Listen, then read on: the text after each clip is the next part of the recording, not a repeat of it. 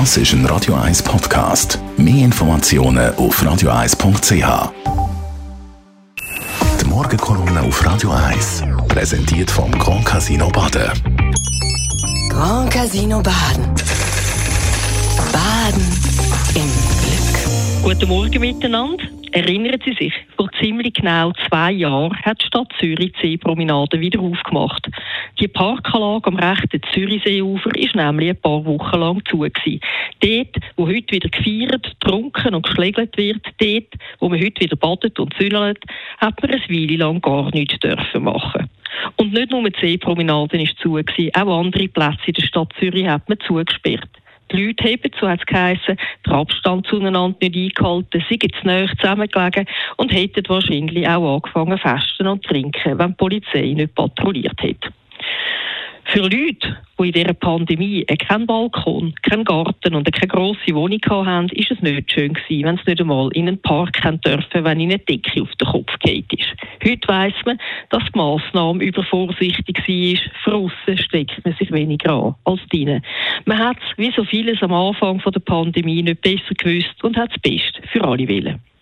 Die Schweiz ist im Vergleich zu anderen Ländern gut durch die Pandemie gekommen. Ein ganz krasses Beispiel von einem Land, das es nicht so gut gemacht hat, ist China. Dort, wo noch vor ein paar Jahren Drohnen und Polizei patrouilliert haben, um die Leute daran zu hindern, ihre Wohnungen zu verlassen, hat man Covid vor kurzem zum Pfnüssel erklärt. Wir sollen nicht so blöd tun und einfach arbeiten. Obwohl es wir also viel besser haben als die meisten Menschen, lohnt es sich vielleicht, wenn wir uns kurz überlegen, was sich seit dieser Pandemie geändert hat. Haben Einschränkungen im Tourismus dazu geführt, dass wir heute nachhaltiger reisen? Haben wir im Pflegepersonal jetzt mehr Sorge? Sind wir sicher, dass es richtig war, dass die Menschen in den Alters- und Pflegeheimen so lange fast keinen Besuch haben dürfen empfangen, dass sie manchmal sogar allein haben müssen sterben die meisten von uns haben die Pandemie so schnell wie möglich vergessen. Der Nachholbedarf ist riesig. Es wird wieder mehr gereist. Flugzeuge sind voll, die Restaurants auch. Vor dem Gotthard stauen sich die Autos fast jedes Wochenende. Und wer ein Konzert oder ein Open Air organisiert, kann sicher sein, dass er alle Billette im Nu verkauft. Das ist nicht nur schlecht. Es zeigt, dass die Menschen mit dem Leben, was sie vor dem Virus hatten, ganz zufrieden sind. Weniger gut ist, dass bei uns nicht nur die Bevölkerung die Pandemie vergessen hat, sondern auch die Politik. Die Kantone und der Bund sind sich immer noch nicht einig, wer in der nächsten Krise wie viel zu sagen hat. Auf Bundesebene fragt man sich immer noch, ob es nicht einen Krisenstab bräuchte hat und die Frage, wie man der Gefahr von einer Bettenknappheit in den Spitälern bei einer nächsten Virusplage könnte vorbeugen, ist auch noch offen. Am 18. Juni stimmen wir in der Schweiz zum dritten Mal über unsere Covid-Politik ab. Das ist gut. In Deutschland oder Frankreich hat die Bevölkerung weniger zu sagen gehabt.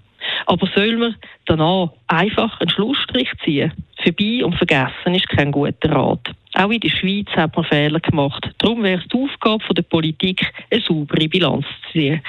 Was würden wir das nächste Mal besser machen, was nicht mehr? Zum Beispiel könnte die Stadt Zürich mit gutem Beispiel vorangehen und zugeben, dass das Absperren von öffentlichen Plätzen keine so gute Idee war. Die Morgenkolumne auf Radio 1. Immer am Freitag mit Christina Neuhaus, Leiterin der NZZ Inland Redaktion.